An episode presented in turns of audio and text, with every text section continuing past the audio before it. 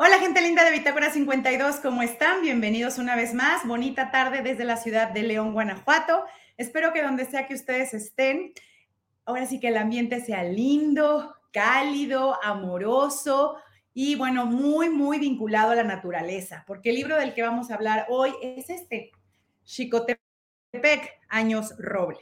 Si se fijan, ya desde la textura del papel empieza nuestra experiencia sensorial. A lo mejor en la cámara no se ve mucho, pero es como si fuera un papel reciclado. Ya nos contará Aurelia si eso no es, pero es como un papel reciclado, suave, muy suave al tacto, con textura. Y vean los tonos que utiliza, verdes y azules. ¿A poco no? Ya se están relajando. Ya desde ahí pensamos en montañas, cerros, árboles, musgo y el azul, bueno, cielo, mar, río, agua, albercas y el papel, bueno, tierra, por supuesto, casi casi podemos oler a tierra mojada por ahí, mucha lluvia. Y como esta experiencia sensorial empieza desde que tocas el libro, además por dentro, bueno, es una chulada porque también hay por ahí un poco de diseño. Y luego vamos a hablar de un mapa que hay por ahí. Pues es un cuento, es un cuento, es un libro de poesía. Aquí vamos a entrar al mundo poético. Insisto, desde la entrada nos están diciendo vamos a entrar a las sensaciones, a lo sensorial, a un mundo poético. ¿Y de qué va este libro de poemas? Pues parece que es un lugar, pero como en la poesía, pues ahora sí que ese lugar puede tener múltiples lecturas, un lugar físico, un lugar interno, el diálogo entre este lugar físico y el lugar interno, el diálogo entre ese lugar físico ahora y el pasado y el diálogo con lo que puede ser, el diálogo entre el hola y el adiós, el llego, pero en realidad me estoy yendo. ¿Qué está pasando en este maravilloso libro de poemas? Pues Aurelia Cortés, que es su autora, nos va a contar, pero les leo un poco la semblanza de Aurelia para que seguramente ya la conocen, pero si no, pues lo tengan en mente. Ella nació en la Ciudad de México en 1986. Es licenciada en Lengua y Literaturas Hispánicas por la Universidad Nacional Autónoma de México. Es maestra en escritura creativa por la San Francisco State University. Fue becaria de la Fundación para las Letras Mexicanas y del programa Jóvenes Creadores del Fondo Nacional para la Cultura y las Artes. En dos ocasiones obvio en el área de poesía. Es autora de los poemarios Alguien vivió aquí y Xicotepec, que es el libro del que vamos a hablar el día de hoy. Es profesora de escritura creativa y de español como lengua extranjera. Actualmente cursa la maestría en lingüística aplicada en la UNAM. Y bueno, pues le damos la bienvenida a Aurelia, ya está por aquí. Mil gracias, Aurelia, gracias por aceptar esta invitación. Gracias a ti, Julia, y bueno, gracias a todos los que nos están escuchando y viendo. Qué bueno. Aurelia, pues ahora sí que empecemos. Cuéntanos un poco cómo surge este libro de poemas. ¿Por qué Chicotepec? ¿Qué relación hay? ¿Cuándo se te ocurrió? Eh, ¿Los escribiste ahora sí que, que todos dedicados a este libro? O sea, ¿cómo fue el proceso de creación? Sí, claro que sí. Este, con gusto. Es un libro que tiene un proceso muy, muy especial en muchos sentidos. Em, o sea, especial porque me siento muy cercana al tema y fue fue una experiencia muy emotiva para mí, pero también especial en el sentido de que fue muy diferente de la experiencia que tuve en mi primer libro. Eh, mi primer libro escribí los poemas uno por uno y los fui trabajando de manera individual. Y en cambio este, como podrán leer cuando lo lean, es como si fuera un poema largo, ¿no? Y no sé también tú qué, qué opines, cuál haya sido tu experiencia de lectura, pero la idea era un poco que fuera algo envolvente y que eh, pues el lector se fuera metiendo en este, en este paisaje y también hay una línea narrativa que va y viene más o menos, pero que se alcanza a percibir a lo largo de todo el libro, ¿no? De principio a fin. Entonces, bueno, eso sobre el eh, proceso de escritura, digamos. Eh, yo lo pensé como un poema largo y sobre el tema que ya fuiste introduciendo, em, sí es sobre un lugar que sí existe, que se llama Jicotepec y está en la Sierra Norte de Puebla. Es un, para quienes lo conocen sabrán, y si no, bueno, es un lugar muy boscoso con un bosque muy peculiar que se llama el bosque de niebla. Ese es un ecosistema que tenemos en México y que es muy biodiverso de plantas y animales, pero sobre todo es muy túpido de plantas. Em, entonces, bueno, es un lugar que yo conozco y al que le tengo especial afecto a una casa en particular que visité durante eh, diferentes años de mi adolescencia, preadolescencia, juventud, este, de modo que tiene un tono un poco también formativo, ¿no? Este tipo de, literatura que se refiere a eh, la formación de una identidad. No sé si contesté tu pregunta si me alguna. De, hecho, en entrevistas que te han hecho vi que alguien señalaba, bueno, casi podemos decir que, como bien dices, es un libro que habla como de la transición de alguien que va como desde pequeño hasta adulto y de cómo va en la memoria revisitando algo. Y bueno, yo ahí iba a mencionar el mapa, o sea, porque aquí está un mapa y básicamente, bueno, es un mapa y un índice porque nos va diciendo un poco cómo está el lugar y dónde se encuentra, como dices, este fragmento del poema o este poema, si lo quieres ver como alejado, casi casi como si fuera un árbol y quieres ver el árbol o quieres ver la hoja. Entonces vas escogiendo a dónde quieres ir a visitar. Y bueno, está el diseño de la casa y están los exteriores. Y un poco tus poemas van así, ¿no? Como a veces la casa, luego a veces tienes lo que señalas como el blueprint, ¿no? Y entonces yo siempre pienso como en los planos, como a lo mejor lo que era la idea, y luego quién sabe qué pasó entre el plano y la realidad. Pero bueno, vas viendo, luego destacas la montaña, la niebla. ¿Cómo fuiste escogiendo ahora sí que los espacios? ¿O fue surgiendo? Porque por ahí también en una entrevista leí que decías que la poesía no es tanto como algo que se tiene que, que trabajar o inventar, sino más bien es algo que tienes que percibir. Y a mí me encantó esa idea porque yo soy más bien de ese mundo, del que digo, es que ya está ahí, solo hay que observar. ¿no? Entonces ahí mi duda sería esa, ¿cómo fue? ¿Fuiste observando, deliberadamente trazaste el mapa, eh, te fuiste ahora sí que siguiendo aquí, no, primero voy a ir por aquí, luego por acá, ¿cómo fue? Exactamente, Julia, pues qué interesante que lo menciones porque sí, creo que realmente para cada escritor o escritora es distinto el proceso creativo. Hay personas mucho más estructuradas que dicen, bueno, yo quiero escribir un libro sobre este tema y investigan un poco, leen libros parecidos, ¿no? Esto lo digo porque sé que a mucha gente le interesa cómo es el proceso, ¿no? Porque nosotros ya vemos el libro terminado y es como una, casi que un milagro, así de, wow, ¿de dónde salió el libro? Y pues siempre sale de mucho trabajo y de muchas decisiones. Entonces, sí, yo creo que mi, mi proceder es mucho más intuitivo y también mucho más sensorial, que es esto, eh, que conecta con lo que tú dijiste. Sensorial en el sentido de que para mí yo he descubierto a lo largo de estos años que llevo escribiendo que para mí un disparador, digamos, una inspiración inicial, aunque la palabra inspiración es un poquito polémica, pero digamos que por eso prefiero algo como estímulo, disparador, sería cualquier cosa que yo vea a mi alrededor y que me afecta de alguna manera emocional o que me recuerda algo o que simplemente por su forma, su color me parece algo pues que merece ser explorado, ¿no? Entonces, en este, eh, en este libro, pues como ya dije, es una casa que está rodeada por este bosque, es un lugar real que yo visité muchas veces, pero más bien creo que a la hora de irlo organizando era como si fuera una especie de deambular por esa casa, eh, también, digamos, los recuerdos que yo tenía de ese lugar, eh, con una amiga muy cercana con la que visité este lugar muchas veces.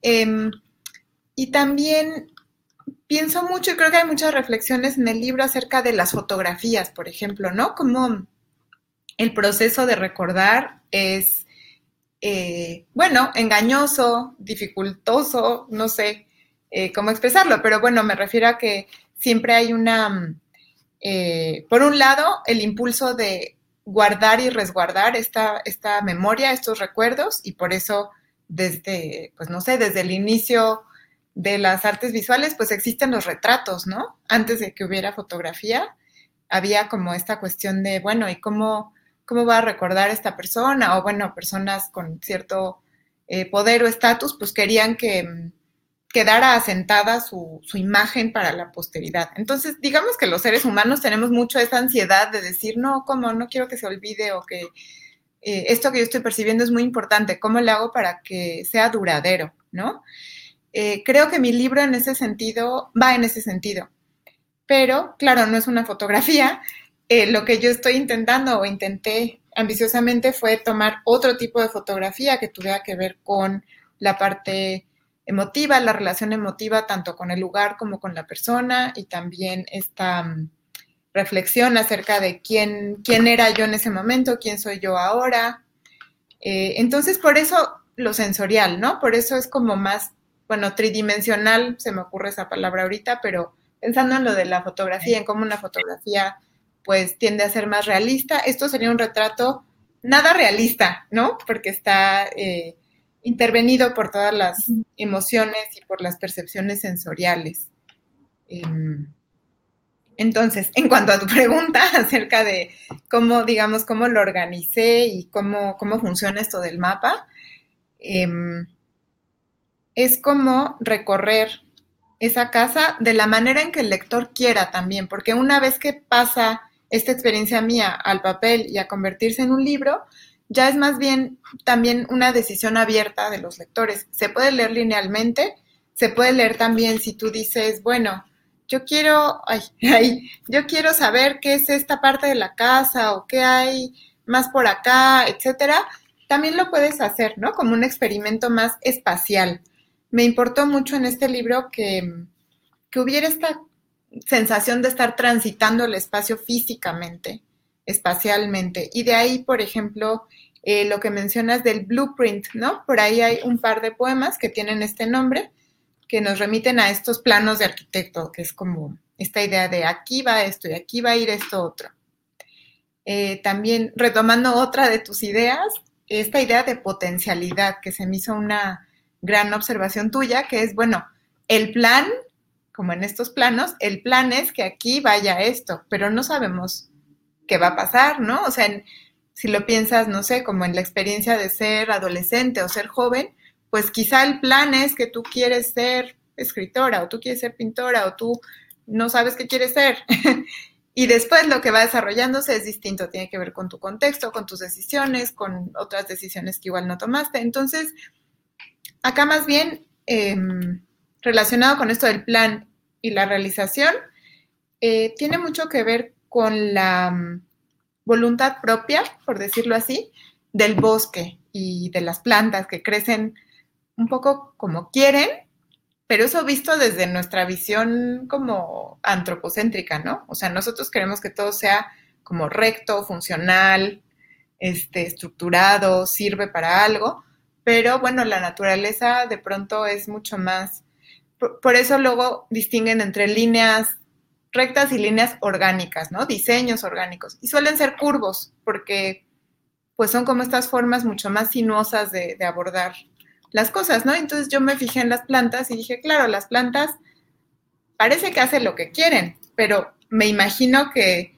dentro del reino vegetal ha de ser lo más adecuado también, lo más adaptado si pensamos en términos de evolución, ¿no?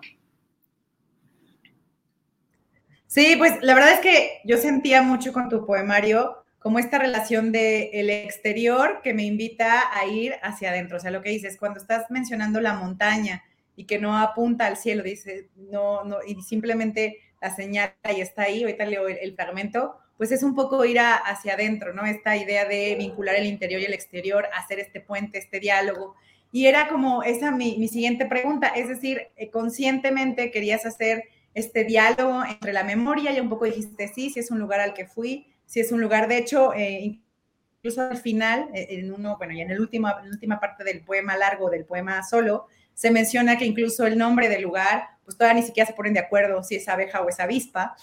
Entonces, a mí me encantó esa ambigüedad porque es un poco como si, como tú dices, voy viendo de nuevo el espacio y todavía no sé si fue memoria o me lo estoy inventando o alguien más vio otra cosa. Y entonces, bueno, a mí me parece maravillosa la experiencia. Esta idea de siempre dialogar interior y interior, eh, ¿fue la primera vez que lo haces en este poemario? ¿Crees que es algo intuitivo y necesario en la poesía? Eh, ¿O nada, o siempre la poesía te lleva a eso? Es decir, ¿es como a fuerzas o no siempre? Eh, qué, qué, buena pregunta. Este, creo que para mí es una dicotomía, una especie de sí, dualidad que me interesa mucho, la de dentro y fuera, eh, en parte porque yo creo, pero bueno, esta puede ser mi experiencia, que estamos divididos siempre entre dentro y fuera, necesariamente porque somos un cuerpo, ¿no? Entonces tenemos nuestras, o sea, nuestra primera barrera es nuestra piel y a la vez pues hay un intercambio, ¿no? O sea, estamos viendo con los ojos, tocando con todo el cuerpo, etcétera, escuchando. Entonces, siento que la experiencia humana está anclada en un ir y venir de dentro y fuera necesariamente por nuestra corporalidad. Entonces siempre me ha dado mucha curiosidad esta cuestión de dentro fuera. Quizá también porque siempre fui una, una persona muy introspectiva y un poco tímida. Cuando era niña era muy tímida. Entonces también creo que siempre se me quedó muy, muy marcada esta diferencia entre dentro, fuera, también la cercanía con las personas, como lugares que son acogedores o que no lo son, ¿no? Como todas estas relaciones que tenemos con el cuerpo y también con la espacialidad que habitamos, ¿no? Como un lugar puede cambiar totalmente la, pues, la forma en que te sientes, ¿no? Em, entonces creo que de ahí viene eh, esto de dentro fuera. En el poemario también juego mucho con la idea de casa y creo que está vinculado también, ¿no? Porque casa, casa, hogar, pues es muy distinto de edificio, este, ¿no? Como términos más neutros, digamos, y casa siempre lo relacionamos con el lugar al que pertenecemos. Entonces, creo que esa es otra beta por ahí que, quise explorar en el poemario, que tiene que ver con, pertenencia, ¿no? Y de nuevo esta cuestión de identidad, de decir, bueno, yo eh, quizá nací aquí, pero me siento más de acá, o con, no sé, las familias, las amistades, son vínculos que hacemos mucho también en esa edad de muchos cambios, ¿no? Sí, de hecho, bueno, si regresamos al mapa, vemos cómo la casa depende de la percepción, pero podemos decir, está en el centro y alrededor está el bosque. Alguien más puede decir, no, la casa es desde donde se tiene que mirar. Entonces, también este diálogo es maravilloso. Y de hecho, por aquí voy a leer lo de Años Roble, que bueno, ya nos dirás eh, la relación con el título, pero dice Años Roble, cada día trajo consigo muchos dentro, horas hexagonales silenciosas, horas de abejas inquietas, horas de cera destinadas a fundirse bajo el sol. Cada día un anillo se nos dibuja dentro. Por eso los nombramos años roble. A mí este me encantó porque creo que ahora sí que es el resumen, la síntesis, el sumo de el poemario, ¿no? Esta idea de cada día al final es algo bellísimo que va a sumar, ¿no? Y va a generar, pues, evidentemente día a día el año y claro, que puedo ver así los aros de los árboles, de cómo va pasando su tiempo, pero nosotros también en los días serían nuestros aros, ¿no?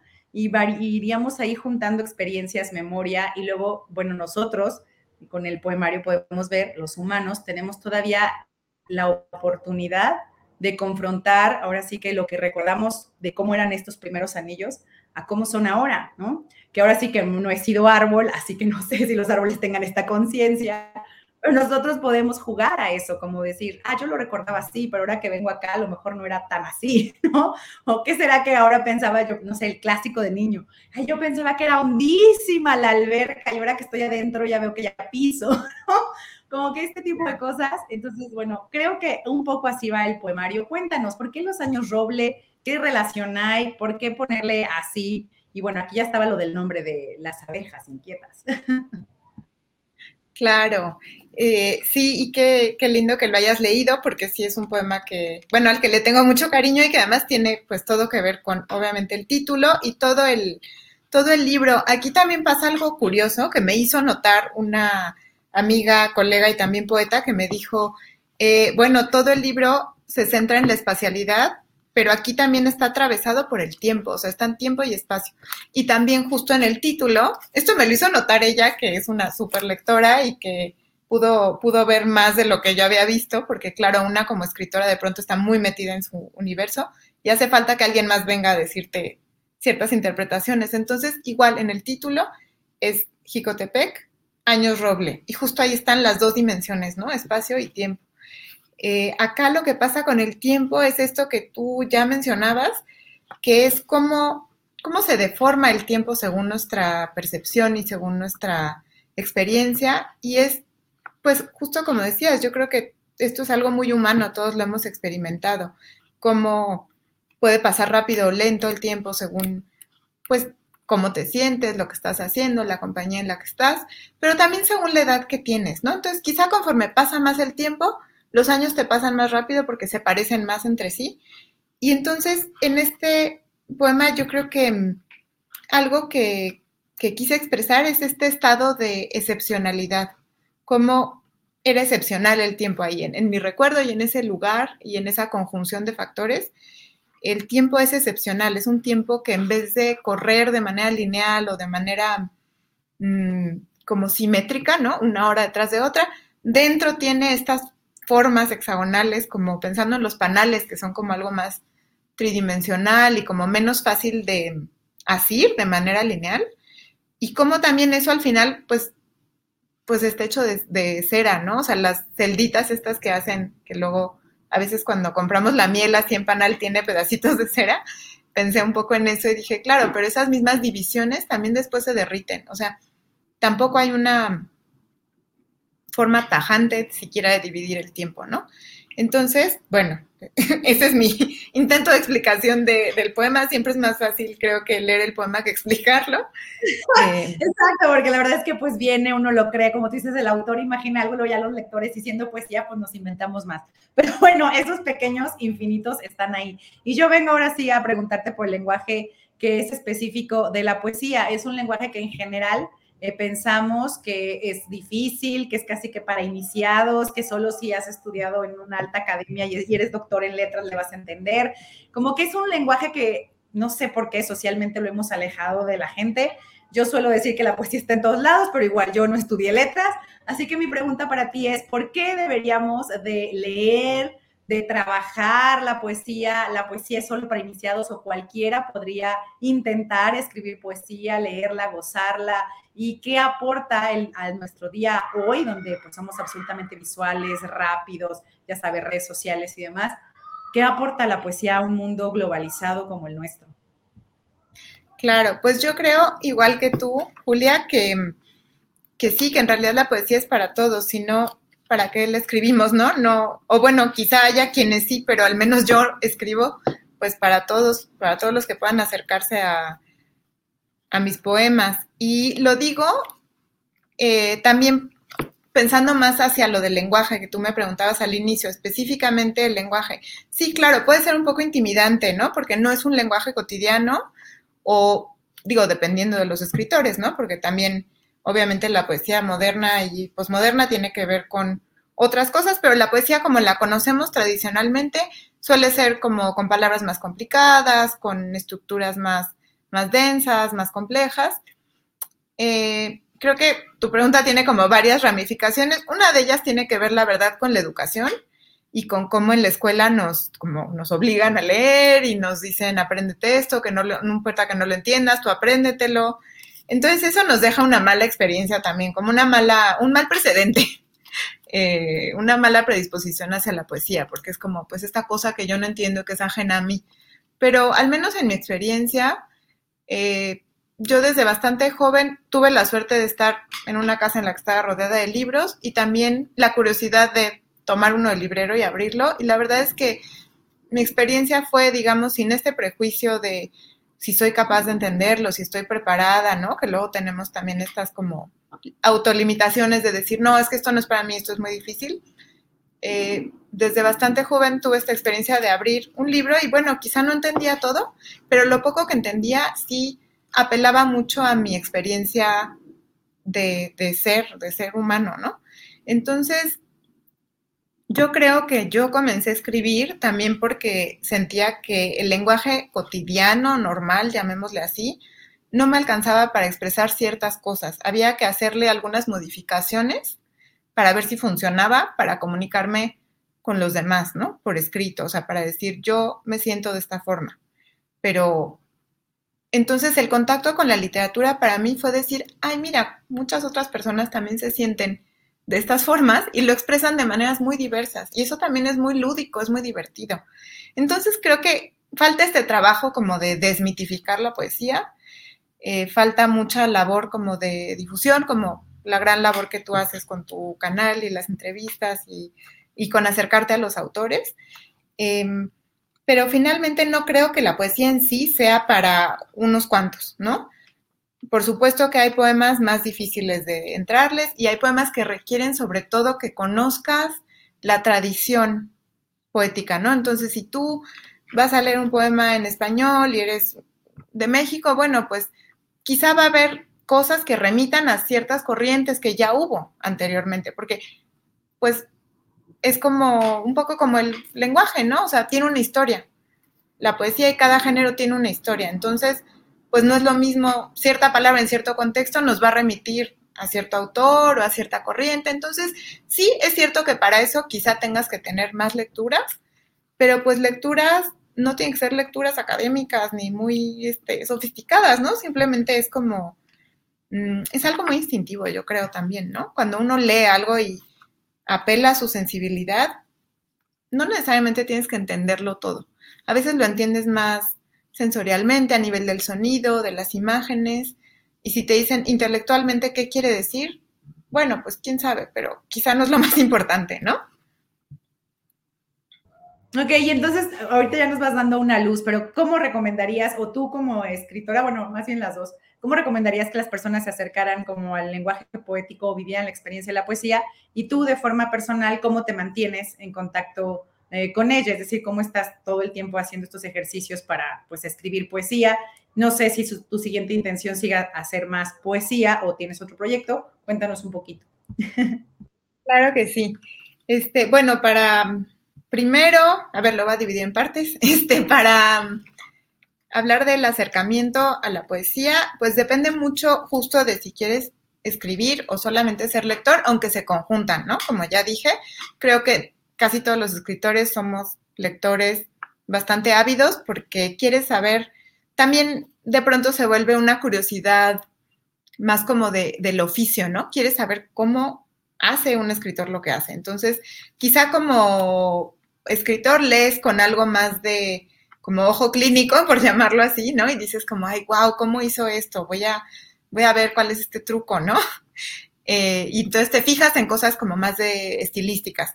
Pero, mm, digamos, para acercarse como un lector común, tengas o no ganas de escribir, yo creo que algo importante es no leer a la fuerza nada. Es decir, que si a ti te dicen, este libro está increíble, te va a encantar, y tú lo abres y no te dice nada, pues no te dijo nada, quizá después, ¿no? Tampoco es una cosa de como castigarse, decir, pero es que esto, esta, es como lo básico, a veces te dicen mucho, ¿no? Como es que, ¿cómo no has leído a tal poeta famoso, famosa? Bueno, quizá no es el momento, entonces creo que es una cosa para mí más orientada por el disfrute y también por los intereses que tienes.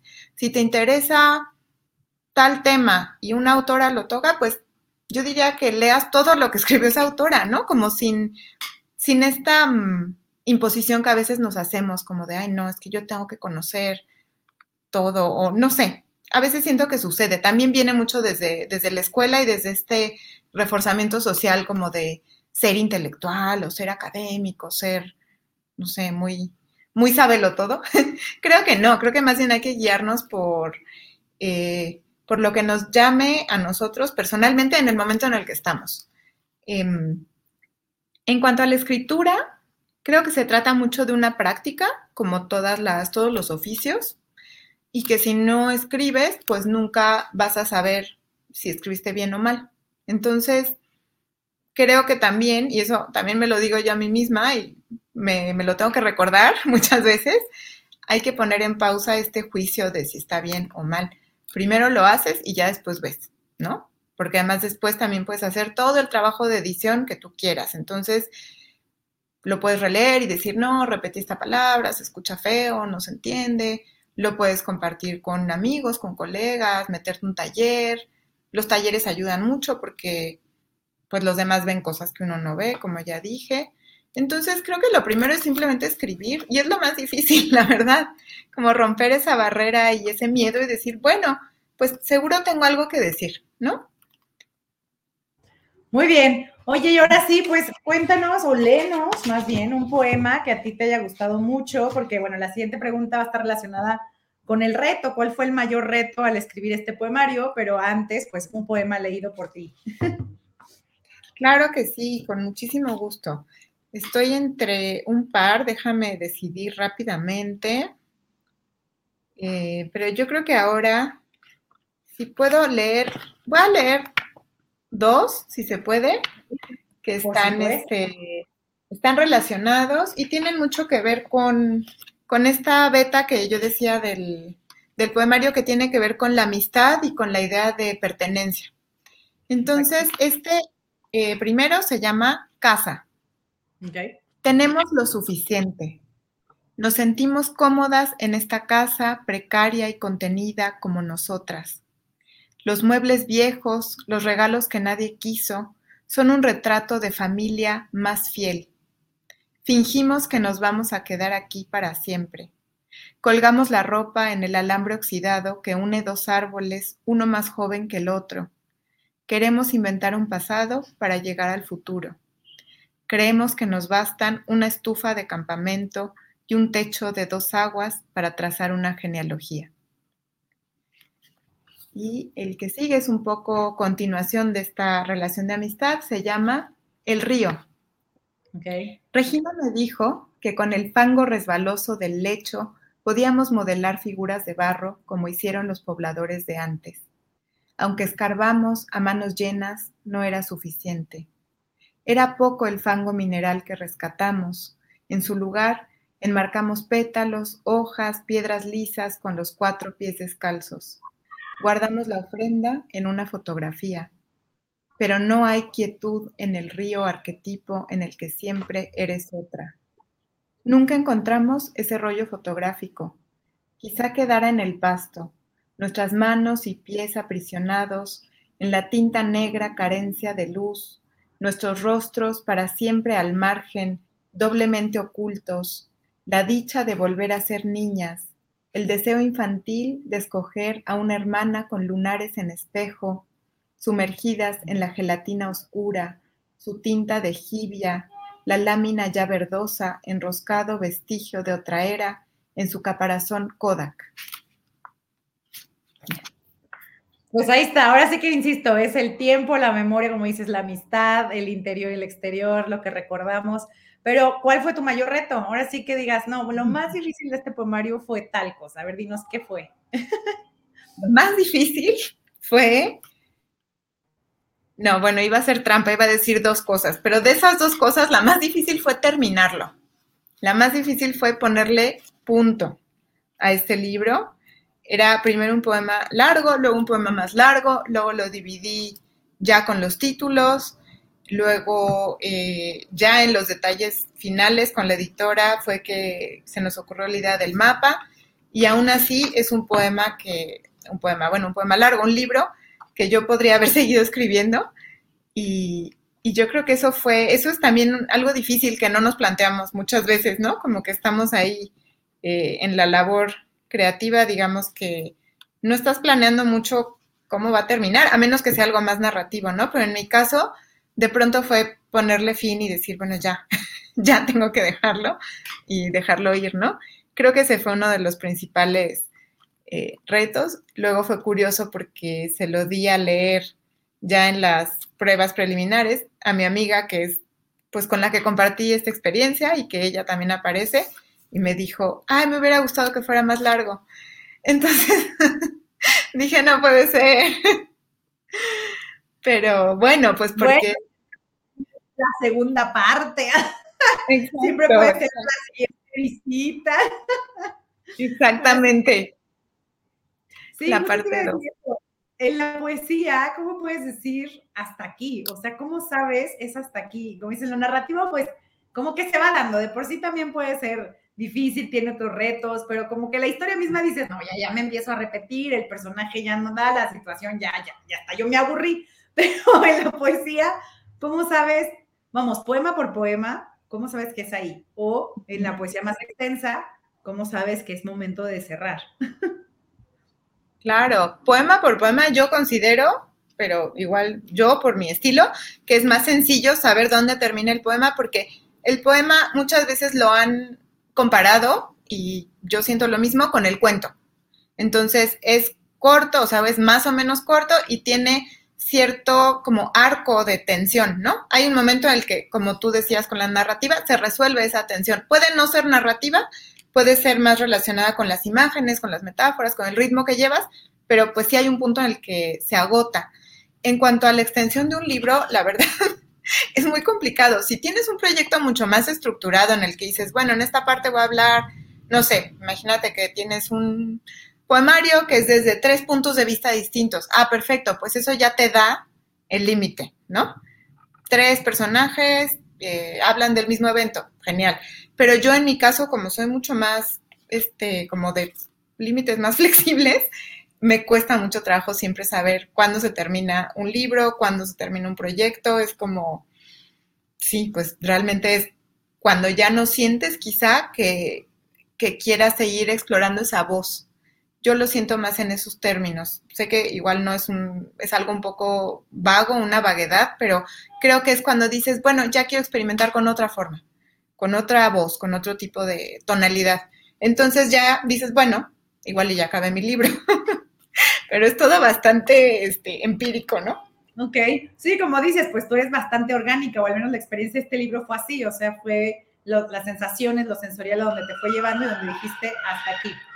Pues aquí voy a leerles otro que se llama Montaña, que es el que les estaba mencionando hace rato. Es, no es mar, no parte el cielo en mitades, lo empuja, lo apuntala, con su techo de dos aguas, y para medir su altura se necesita una pupila de felino. Me vuelve sótano, ventana al ras. La montaña me convierte en la niña bajo la mesa. A mí este me encantó, por insisto, porque, bueno, yo creo que esto tiene que ver ya conmigo y esto ya es otra cosa que les diré a los que leen poesía, a veces tiene que ver mucho con lo que tú estás ahora sí que completando. Y aquí yo completo. Yo crecí entre montañas, yo crecí en la ciudad de, Guanajuato capital, pues era despertar y ver cerros alrededor a donde yo volteara. Y entonces, por eso a mí me encantó, porque esta parte de no es mar, y claro, los cerros suelen apuntalar, imaginaba así el triángulo perfecto, y cómo de verdad hay que mirar muy como felino, o sea, como tú bien lo dijiste, atentamente para ir percibiendo los cambios.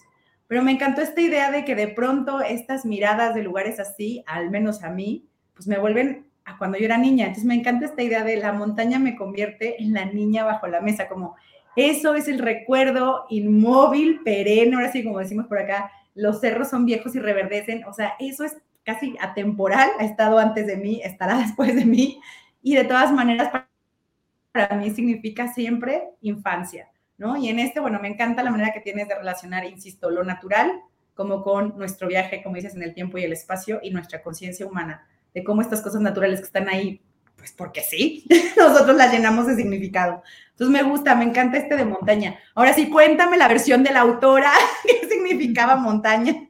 Claro, pues qué bonito esto que dices, ¿no? Y de que a ti también te remite a un este significado personal y es un poco lo que te decía antes, eso yo creo que esa es la forma en que conectamos con los textos. No hay manera de saber, digo, a menos que estemos aquí en una entrevista, no hay manera de preguntarle a los autores muchas veces y creo que pues no, se trata de fijar el significado, ¿no? O sea, yo como autora no puedo controlar lo que se imaginar los demás y no es mi intención. Eh, pero bueno, pensando en, sí, ¿qué, qué significó? ¿Qué significa para mí ese poema? Creo que a mí una impresión, un, sí, la impresión que me causan estas montañas que rebasan por mucho el horizonte, me dan una sensación como muy particular de habitar muy al ras, ¿no? Cuando ves algo así tan inmenso, en mi experiencia yo estoy acostumbrada a ver más cielos inmensos que montañas inmensas, ¿no? Entonces lo, lo peculiar de una montaña para mí es eso, es como, pues normalmente concebimos la tierra, o bueno, al menos yo que no crecí entre montañas, la concibo como algo así, plano, o como cuando ves el horizonte del mar, por eso quizá también la, esta especie de contrametáfora extraña de no es mar. Claro, no es este punto como de hasta aquí la tierra y hasta aquí el cielo, y un poco como hasta aquí los seres humanos, hasta acá todo lo inacible, ¿no? Incluso pensando en las diferentes cosmogonías que separan como, pues sí, humanos y dioses, ¿no? Entonces la montaña a mí me da esta sensación de ser un ser que habita pues entre los dos, ¿no? Que comunica mundos, que, que causa mucha reverencia. Y creo que eso está en muchas religiones también, ¿no? La montaña impone mucho, te hace como quedarte tú abajo y decir, bueno, yo puedo observar a la montaña, pero, pero lo observo como con esta distancia también de, de jerarquía de alguna manera.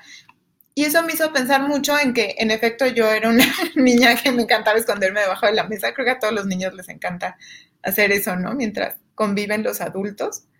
Y es un poco esa sensación como de, pues, de pequeñez, de, pues sí, de ser un ser minúsculo, ¿no? Sí, de un, un, tiempo así chiquitito en el que estás en medio de esta inmensidad. Y ahí justo mencionas ya la palabra habitar, que creo que tu libro también está lleno de esta sensación de habitar, pero no nada más porque está la casa y no nada más por los humanos, sino también la relación que hay con todo lo natural y cómo también, pues ahora sí que la naturaleza habita, ¿no? Como si todo fuera, pues, un ente, ¿no? Vivo que está habitando un tiempo y un espacio. La idea de habitar este, la, imaginaste aquí en este poemario, sí está por ahí, ¿por qué también esta intención de incluso señalarlo pequeñito? O sea, te ibas así de, y entonces el gusano, o sea, de pronto íbamos de lo grande, así nos íbamos a lo micro, y luego regresabas a la amistad. Bueno, lo de los ojos también me parece una observación súper precisa al final, de cómo eran verdes, pero luego no, y luego otra vez eh, tenías que revisar si sí. Entonces, cuéntanos un poco eso, de ir de lo macro a lo micro y esta sensación de habitar. Sí, claro que sí. Pues habitar creo que sí es una de las grandes, no sé, preocupaciones o eh, puntos de investigación poética de este libro. Em, justo por eso, ¿no? Porque, mm, bueno, por varias cosas. Una, hay varios poemas que empiezan con el verso, aquí soy huésped, aquí somos huésped, y se repite, ¿no? A lo largo del libro, cuando lo lean ya verán, pero es uno de los motivos que se repiten a lo largo del libro y es porque mm, me parece una noción muy extraña esta de ser huésped en el sentido de un poco lo que tú ya decías con esto de los cerros. Em, nosotros habitamos, los seres humanos habitamos como si nos fuéramos a quedar para siempre, ¿no? Pero la verdad es que muchas veces eh, sobreviven más los edificios y las casas que nos contuvieron que nosotros mismos. O sea, nosotros somos mucho más perecederos que estas construcciones. Entonces, esa, como, no sé si contradicción, pero esta relación con los espacios siempre me ha llamado la atención. Esta especie de mm, seguridad que necesitamos, ¿no? Una casa siempre nos da seguridad. Habitar es un hecho muy, muy humano. Eh, esta idea también como de asentarnos, de vivir en una comunidad, etcétera. Pero al final, y esto es algo que retomo del prólogo que escribió la también poeta y amiga Diana del Ángel, ella eh, en, una, en una línea muy concisa pone, asistimos a una revelación paralizante, somos huéspedes por naturaleza.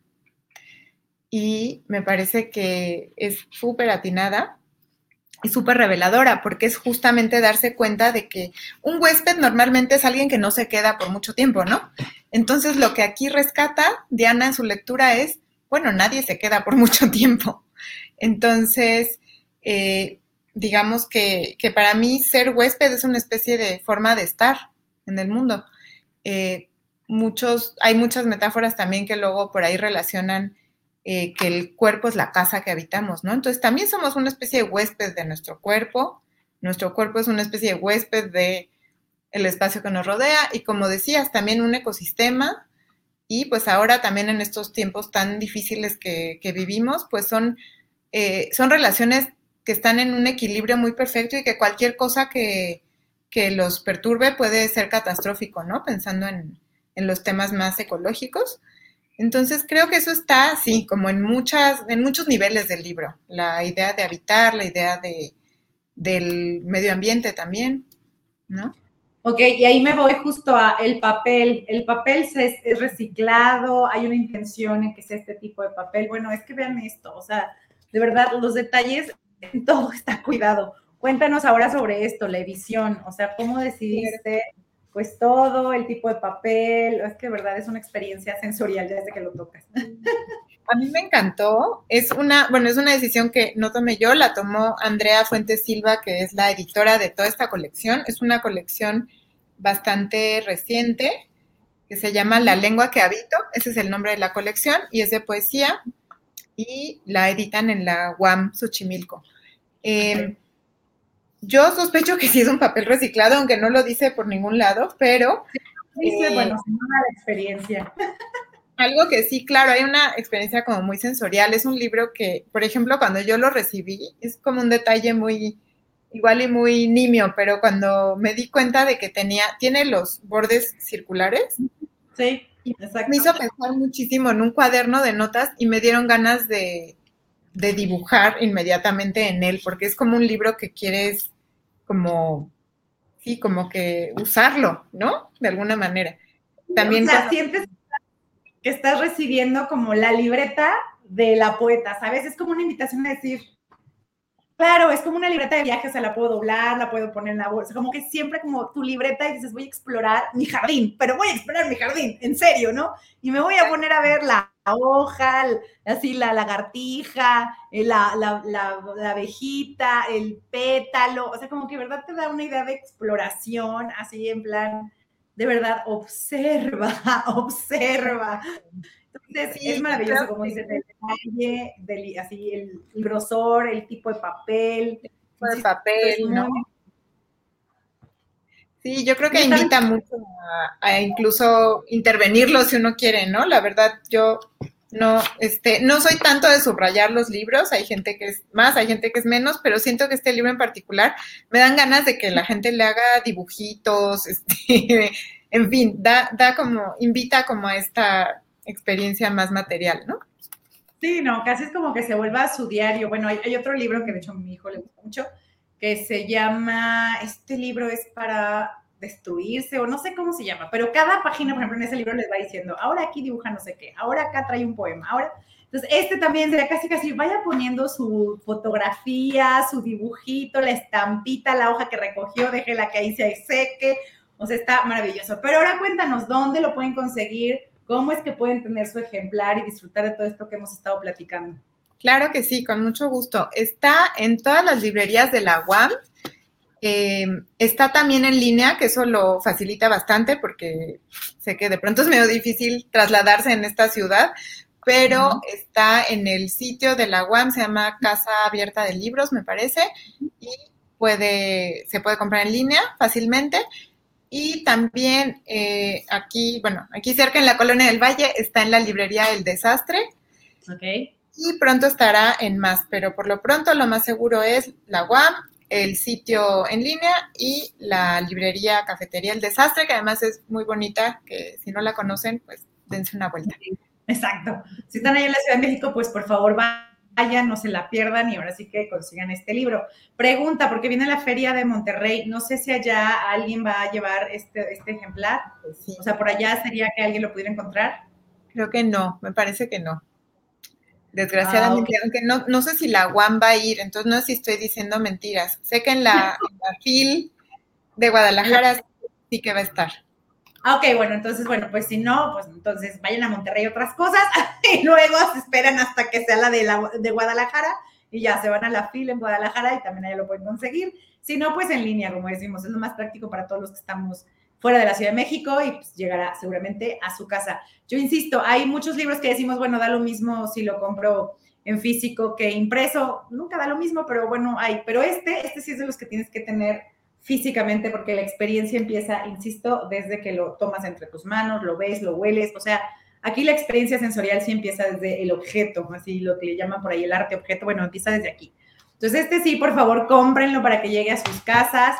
Siempre lo recomendaré como un excelente regalo cuando usted no sabe qué regalar, pero quiere quedar bien. Este, este es un buen regalo para quedar bien. Ya váyalo poniendo ahí en la lista para Navidad, váyalo poniendo ahí para el regalo o el cumpleaños de la tía, la abuelita o la hermana o sea, de verdad, con este libro van a quedar bien, es muy empático, muy así, de verdad, como entrañable el libro.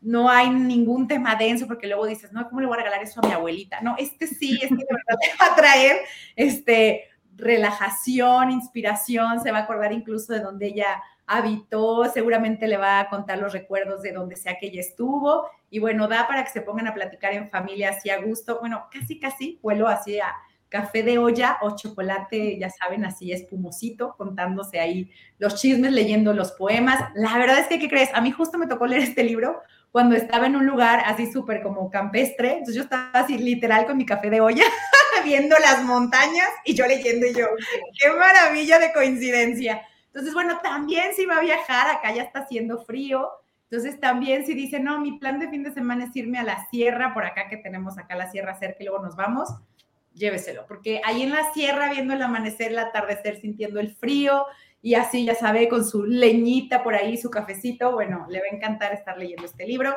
De verdad es un deleite para todos los sentidos, insisto, adéntrese, goce la poesía y para mí siempre será una invitación de verdad a que observen incluso su jardín. O sea, esto habla de espacios más grandes, pero yo le diría, empiece por observar su maceta, ojalá no sea de plástico, ¿no? Empiece por observar su maceta, la que tiene ahí, que si es de verdad, que medio se muere, medio no, bueno, empiece a observarla y seguramente hasta le va a entrar más cariño y empatía con la planta. Hay, hay una disposición de verdad en el libro para que admiremos, ¿no? Y como dice por ahí, pues se habita, se sea huésped, sean los años robles, pensemos en el blueprint, ¿no? Esos planos que están ahí y si están ahí, si sucedió así.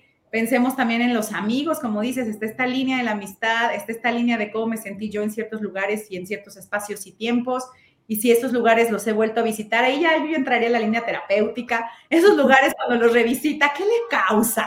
y depende de lo que le causa, decida si va a terapia o no. Y si no, escriba poemas, que también seguramente puede llevar a terapia para que si usted decide por ahí, pues por ahí. Si no, pues simplemente escriba, escriba sus propios poemas de esos lugares. Para quien está empezando a escribir poesía, yo le diría, ya sé que algunos escritores dicen que está bien hacerlo, otros a lo mejor no, pero por ahí siempre damos la recomendación de a veces empieza por copiar, o sea, no que lo vas a copiar igual, pero dices, bueno, la inspiración es que yo aquí vea pues una montaña, o que voy a ver mi ventana y qué veo, ¿no? Y tratar de hacer un poema de eso que veo. Aquí dice que una amiga, bueno, pues ¿quién es mi amiga a la que yo le podría hacer un poema? Es decir, inspírense, ese es el tipo de copia que quiero decir, trate usted de llevar su libreta y pues ya que no se llame así, sino que se llame como el lugar que usted quiera, que se llame Guanajuato, que se llame Colima, y vamos a ver qué sucede, ¿no? Vive esta experiencia. Entonces, bueno, Aurelia, ha sido un honor un placer platicar contigo. Por favor, cuéntanos si tienes redes sociales, que luego yo veo que, ustedes no, no, usan tanto esto, pero si hay alguna red, alguna página web, un blog o escribes columna en alguna revista o periódico donde puedan seguirte. Muchísimas gracias, Julia, gracias a ti. Eh, mira, no, no soy tan buena en las redes sociales como ya habías adivinado, pero estoy con mi nombre completo en Facebook, Aurelia Cortés Peirón. Ahí comparto casi todas las eh, intervenciones que voy a tener en ferias, entrevistas, presentaciones, pongo algunos poemas, etcétera. Entonces, por allá me pueden ver. Y sí, creo que por ahora, principalmente ahí, porque, como te digo, no soy tan buena con, con las redes. Ok, bueno, pues ahí está, vayan a Facebook, busquen a Aurelia Cortés Perón, la van a encontrar y como ella dice, pues por ahí. Igual si usted se mete a Google va a encontrar ahí varias entrevistas y de hecho por ahí hay este, algunos poemas que alguien, bueno, no sé si con tu autorización o no, pero puso fragmentos de, de, libro, ahí hay unos tres pedacitos, también los, los puede leer, digo, tampoco está todo el libro. Y bueno, si usted nada más simplemente googlea el nombre de Aurelia y pone Chicotepec, le van a salir ahí otras entrevistas, contenido, le va a salir donde puede conseguir el libro de forma electrónica y todo. Entonces, bueno, Aurelia, ha sido un placer. Algo que quieras decir que a lo mejor eh, no mencioné, no pregunté y dices, es importante y era casi que la base del libro. no sé, algo. No, para nada. Más bien disfruté muchísimo la conversación y todos los temas que salieron son súper importantes y los demás, pues ya los lectores sabrán también, ¿no? Descubrirán sus propias partes favoritas del libro, yo espero. Ok, pues ahí está, se los recomendamos, insisto, viva la experiencia totalmente, es decir, tóquelo, huélalo, llévelo de paseo, tómese fotos con el libro, suba a las redes y diga qué maravilla del libro. Y viva sobre todo la experiencia poética, que yo siempre insistiré, de la poesía lo más importante es la experiencia poética, el lugar al que te llevan siempre estas palabras que parecen azarosas, pero no lo son, y que para cada quien pues puede ser un espejo, ¿no? De, de lo que estamos viviendo dentro y por eso conectamos con, con los poetas. Yo sí soy de las que dice, deje de tenerle miedo a la poesía. Es, es algo mucho más cercano de lo que creemos. Entonces, bueno, mil gracias, Aurelia. Gracias, linda, por habernos visto. Se queda esta transmisión en línea para que, pues, si alguien nos ve después, pues gracias por vernos después. Y sigan el canal de Bitágora 52 para más entrevistas con escritores y, bueno, ya saben, todo lo que está relacionado con la escritura creativa, la arte terapia, pues ahí estamos. Mil gracias, Aurelia. Muchísimas gracias a ti.